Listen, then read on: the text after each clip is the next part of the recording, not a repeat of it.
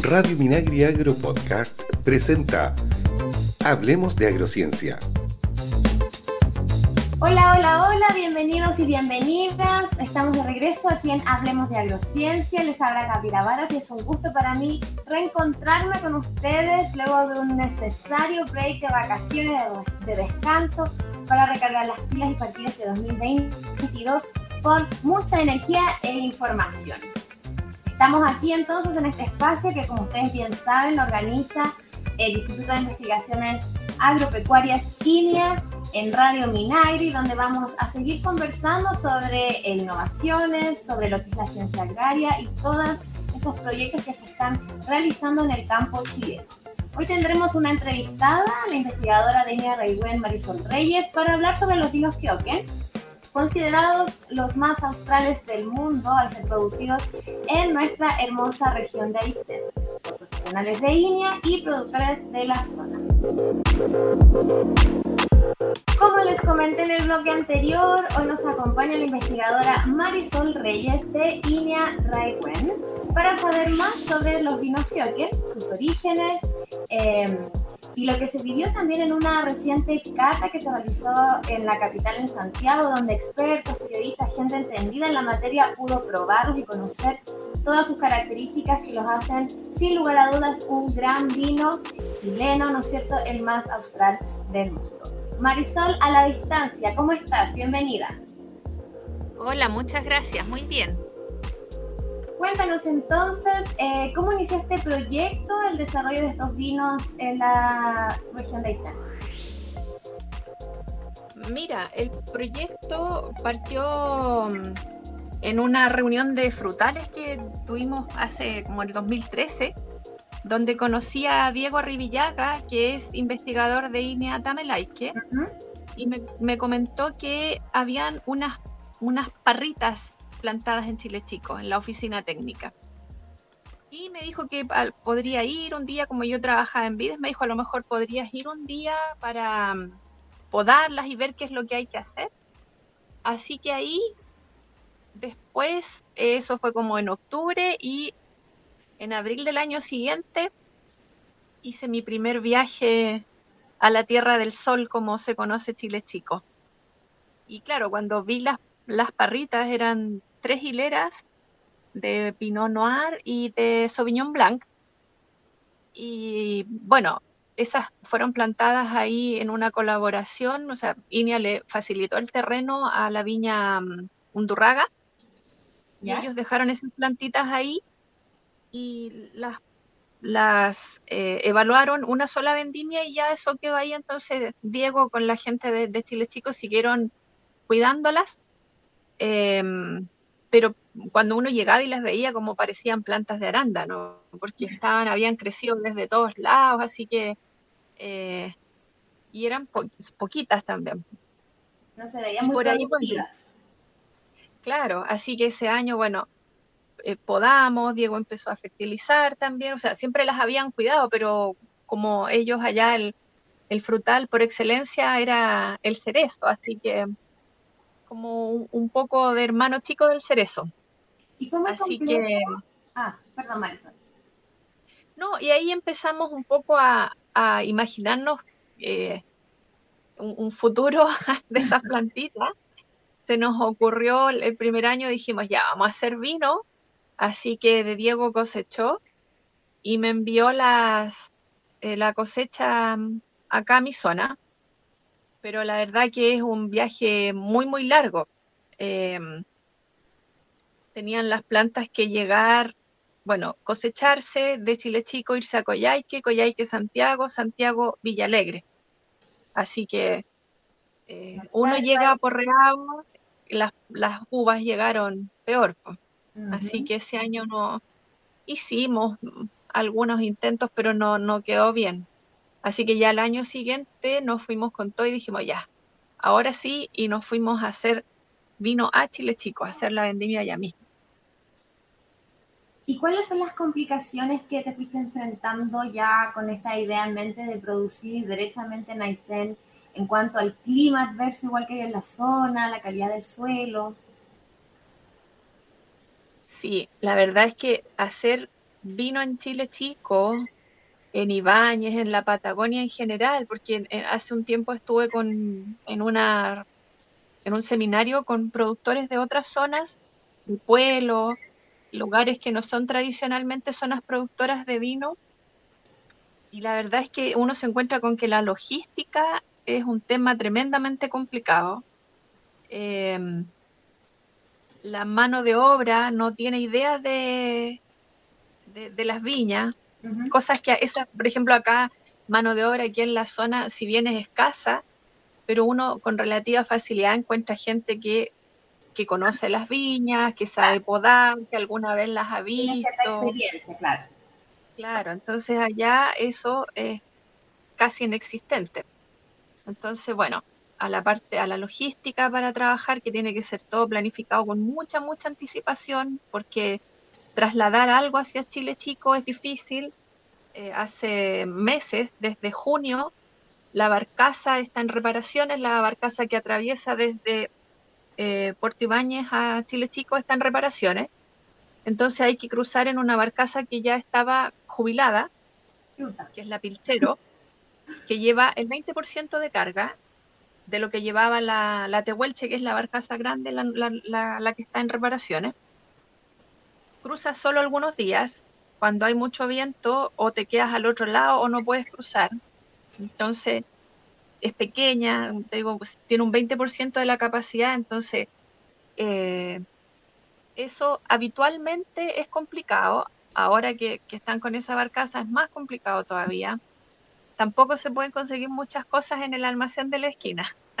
Claramente. no, son, son condiciones complejas, la distancia, eh, la geografía también de, la zona austral. Claro, pero fíjate que aún así, por ejemplo, en Chile Chico hay unos eh, jóvenes que están haciendo cerveza y mm, súper, hay cerveza, hay proyectos de sidra también, de espumante. Em, así que por ahí de repente con ellos, sí, de repente con ellos pudimos conseguir algunas cosas que, que no, nos faltaron o no calzaron como, como creíamos. Así que de a poco, bueno, eso lo hemos ido solucionando, pero el tema climático, que es como la lo más complicado de resolver, eh, por ejemplo, el viento, allá las viñas y cualquier especie frutal que tú vayas a poner requieren cortinas cortaviento.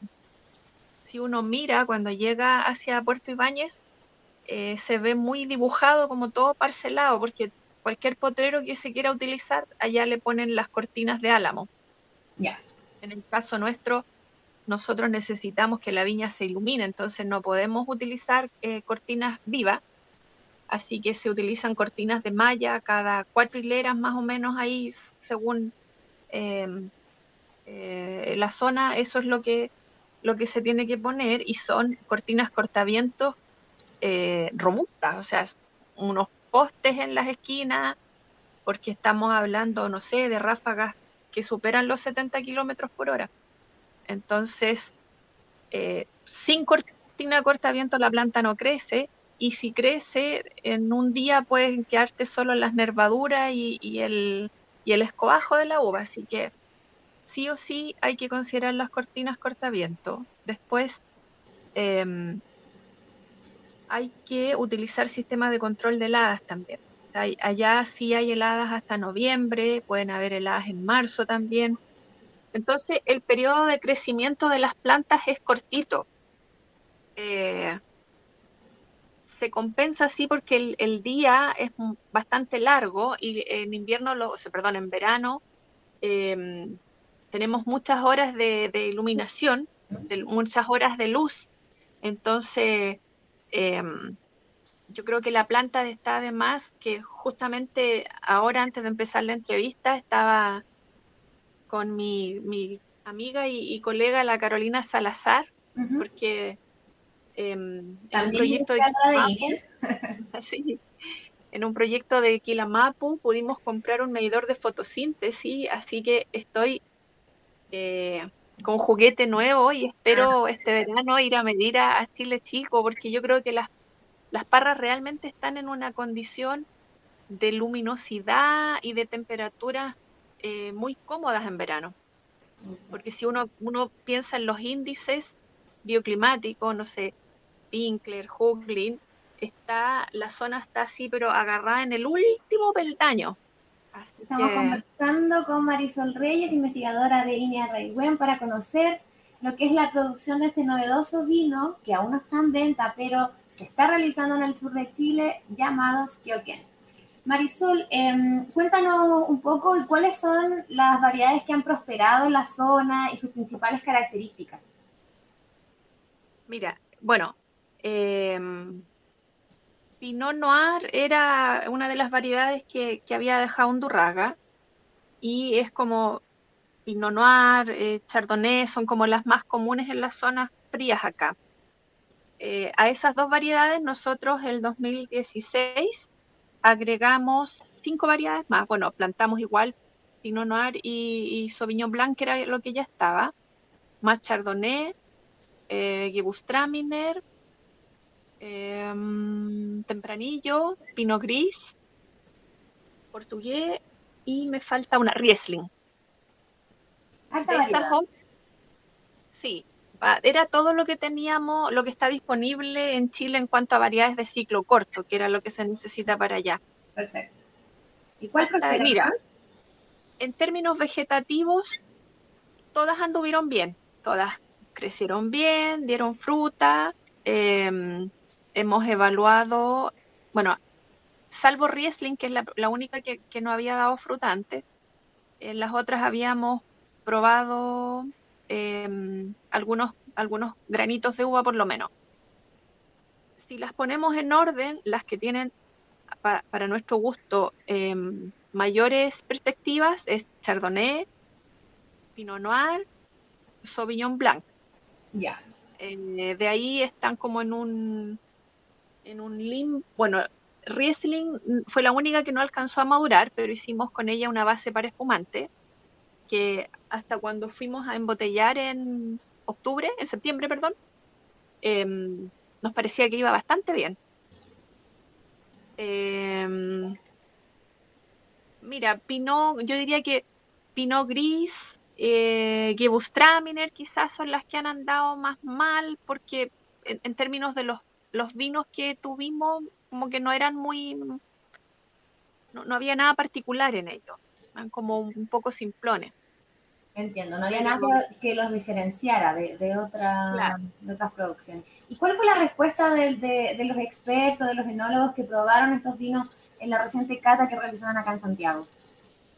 Mira, súper bien, súper bien. Nosotros estábamos un, poco como, le teníamos susto a la, a la acidez porque la maduración igual es como bien al borde, pero nadie, o sea, encontraron que la acidez estaba justa, eh, ahí presentamos Pinot y Chardonnay, y justamente por estos temas de logística de las barcazas em, y, del transporte, que solo funciona cuando se llena un palet. Entonces, nos tocó empezar un palet eh, y bueno, llegó después de la cata el Sauvignon Blanc. Ese no, no lo puedo participar. Pero eh, los comentarios fueron muy buenos. Eh, los, vinos, los dos, son em, la tipicidad de ambos se ajusta a la variedad, eh, frescos, con mucha, mm, como te decía, con mucha tipicidad. La acidez también nos dijeron que en realidad no molestaba para nada, estaba muy justa, notas limpias, frescas, buen volumen también. Así que... Eh, Una buena recepción. Mucho, quedamos súper felices. Además, mira, para quien em, conoce la zona em, y todo lo que significa, yo conversaba hace un tiempo, decía, es como hacer una o sea, hacer vino en Chile Chico o en Pueblo, toda esta zona, es realmente una epopeya. Claro. Todo lo que significa. Mucha dificultad el traslado, la distancia, el clima. Sí, sí.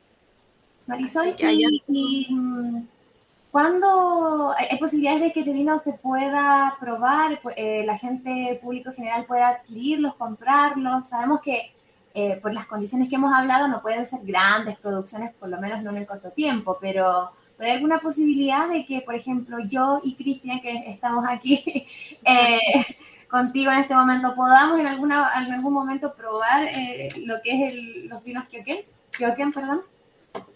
Sí, mira, eh, bueno, nosotros partimos con un proyecto con financiamiento institucional y después con, Diego Arribillaga, que es el, director del proyecto, que, es, que está en, Chile Chico, nos ganamos un FIA. Y con ese FIA pusimos dos viñedos, uno en Ibañez y uno en Chile Chico. Y esas producciones vamos a tener la primera producción ahora en la vendimia 2022. Así que hacia fin de año debiéramos tener algo de vino, algo ya un, volumen más grande. Lo, nuestro en realidad son es experimental. Así que y esperamos, sí, esperamos, también, sí, sí. El 2023 además esperamos estirar un poquito el proyecto también para alcanzar a tener una segunda cosecha, porque si bien en términos eh, del manejo de las vides ya tenemos como más idea, Em, en términos enológicos hay un mundo grande por explorar. Por ejemplo, mira, nosotros el chardonnay eh, le pusimos bacterias para hacer la fermentación maloláctica, que es como la segunda fermentación. Y apostábamos a que ese iba, nos iba a gustar más y resulta que cuando los probamos eh, nos gustó más el sin maloláctica. Después los juntamos porque por temas de volumen pero todas esas cosas hay que irlas ajustando. claro. Claro, y, también, bueno, con los productores con los que estamos trabajando, ahí viene periodo de varios años entre, no sé, que la viña se estabilice también, que podamos producir un vino, porque nuestra apuesta con Diego siempre ha sido no, no apuntar solo a que eh, es el vino más austral del mundo, el vino de la Patagonia, sino que tiene que ser un vino de calidad. Por supuesto que sí. Muchas gracias Marisol, eh, Marisol Reyes, investigadora de INEA Rayuel, que está, está con nosotros hoy día comentando los vinos Kyoken. Seguimos aquí comentando y aprendiendo sobre innovación agraria en Hablemos de Agrociencia, instalados ya para escuchar a nuestros compañeros de labores de INEA La Cruz, nuestra querida Eliana San Martín, para conocer las novedades en la investigación de alfalfa resistente a la escasez hídrica. Hola Gabriela, ¿cómo estás? Efectivamente, después de 10 años de investigación, INEA y su equipo de expertos en praderas y recursos forrajeros está dedicado de lleno a la creación de nuevos germoplasmas de alfalfa resistentes a sequía. Esta investigación actualmente en desarrollo constituye un tremendo logro para el secano mediterráneo de Chile y todas aquellas zonas geográficas donde actualmente existe escasez de agua y que tiene presencia de ganado ovino y bovino que requiere ser alimentado durante todo el año no introdujo germoplasmas o material genético de distintas partes del mundo para rescatar los genes que se han perdido durante el proceso de domesticación y mejoramiento genético. Actualmente se estudian 10 líneas genéticas avanzadas, las que están siendo evaluadas en 6 zonas geográficas diferentes de nuestro país. El resultado es que en unos dos años más Chile contará con germoplasmas adaptados a condiciones de sequía y de pastoreo, siendo este avance un tremendo logro para el desarrollo de la agricultura de secano de nuestro país. Eliana San Martín, periodista INEA La Cruz, región de Valparaíso.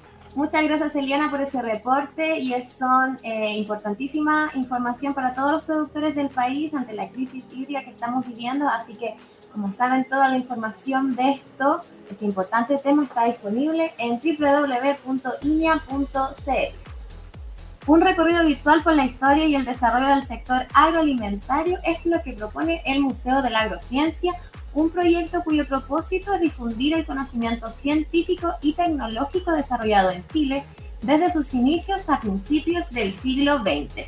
Esta plataforma web distribuye la información por décadas, abarcando los hitos de desarrollo ganadero, frutícola, viticultura, hortícola, perdón, sanidad vegetal, entre otros, y además incluye recorridos virtuales por algunas de las instalaciones destacadas de línea como la lechería robótica y prontamente incluirá un apartado para mujeres en la agrociencia, testimonios, premios y reconocimientos que, se ha adjudicado INEA y la agronomía nacional a lo largo de su desarrollo.